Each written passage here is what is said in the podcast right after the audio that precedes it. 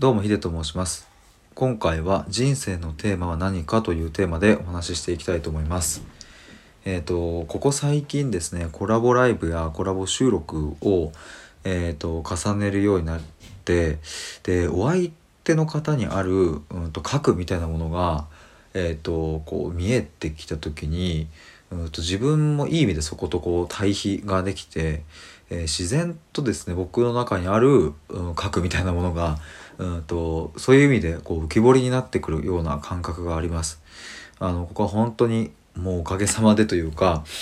お話ししてくださる方があのもう赤裸々にこう奥底まで話してくださるので、えーもうそれによってっていうのも間違いないんですけれども、今日のタイトル「人生のテーマ何か」っていう、まあ、ここについて、えーなんですけれども、まあ、結論を言えば、えー、と僕にとってのテーマというのは考えることそして対話をすることっていうもうここはぶれないなっていうことを思いました。うん、僕は、えー、ともう、うん、今の段階で、まあ、おそらく、まあ、変化することはもちろんありますけれどもおそらく死ぬまで考え続けるし、えーおそらく死ぬまで対話し続けるだろうということが、うん、想像できるっていう。そんなことを思いまして、まあ、今までもなんかこうこれやってみたいなとかっていうことはあってもそんなにこう長続きはしないし、うん、自分にとってこれがテーマかなと思っても、うん、なんか違うっていうのが少し時間経つと、うん、そう思ってしまう感覚はあったんですが、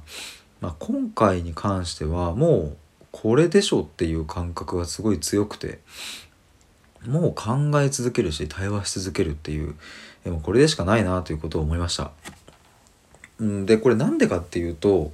うん、ともうこれも結論言えば考えることと対話することが僕にとって一番、まあ、一番っていうかね僕にとって幸せであるからっていうここも間違いないなっていう感じですね。まあ時に、うん、と考ええーすぎるっていうことは良くないって、言われることもありますし、うん、そして、うん、その方のご指摘の通り、うん、と自分の中だけで同じことをぐるぐるぐるぐる考えてしまって自分で自分を苦しめるなんていうこともまああるかなと思いますし今までもそういうシーンはあったんですけれども、うん、まあそれで良くないかっていう感覚に今なっていてまあまあこれもあれですね。えっ、とまあ、とは言ってももちろん視野を広げていくような行動ももちろん大事っていうのはまあ大前提ですけれども、うんまあ、考えすぎてしまうのが悪だっていう判断ではなくて、うん、そういう性質をもっとこう、うん強くというか磨いていこうというかそんな感覚ですね。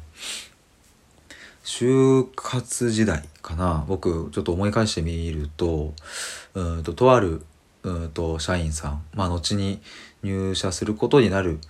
会社の先輩の社員さんに「うんヒデ君はね深く考えることはまあまあいいのかもしれないけども思考の幅をもうちょっと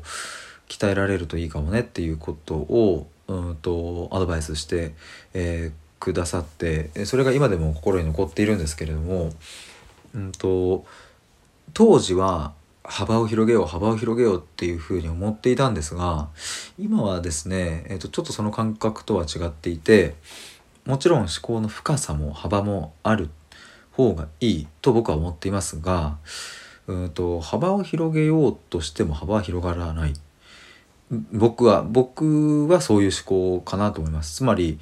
僕にとっては、うん、とにかく縦方向の深く深く掘り続けるを、うん、すると、うん、とある地点でえっ、とこう温泉の 源泉をこう見つけたみたいな感じで、えー、と水が流れているところに到達してでそれって横にもこう地下でね広がっているんで縦に掘れば掘るほどその地下に眠っている共通点他の考えにもおける共通点みたいなものが見つかっていって、えーそれが思考の幅になっていくんじゃないかっていうことを今は思っているのでうーんまあちょっと多少というかね視野が狭くなってしまうことも考えていくとあるかなとは思うんですが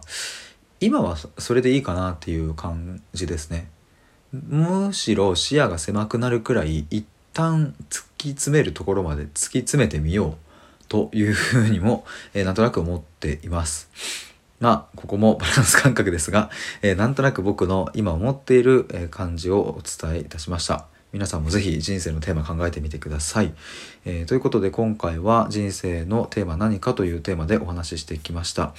えー対話で思考を深めるラジオでは随時対話をしたいという方を募集しております。また1対1でお話ししたいという方はえー、とここならの電話相談もやっておりますのでご興味ある方はプロフィール欄また概要欄をご覧ください。ということで以上です。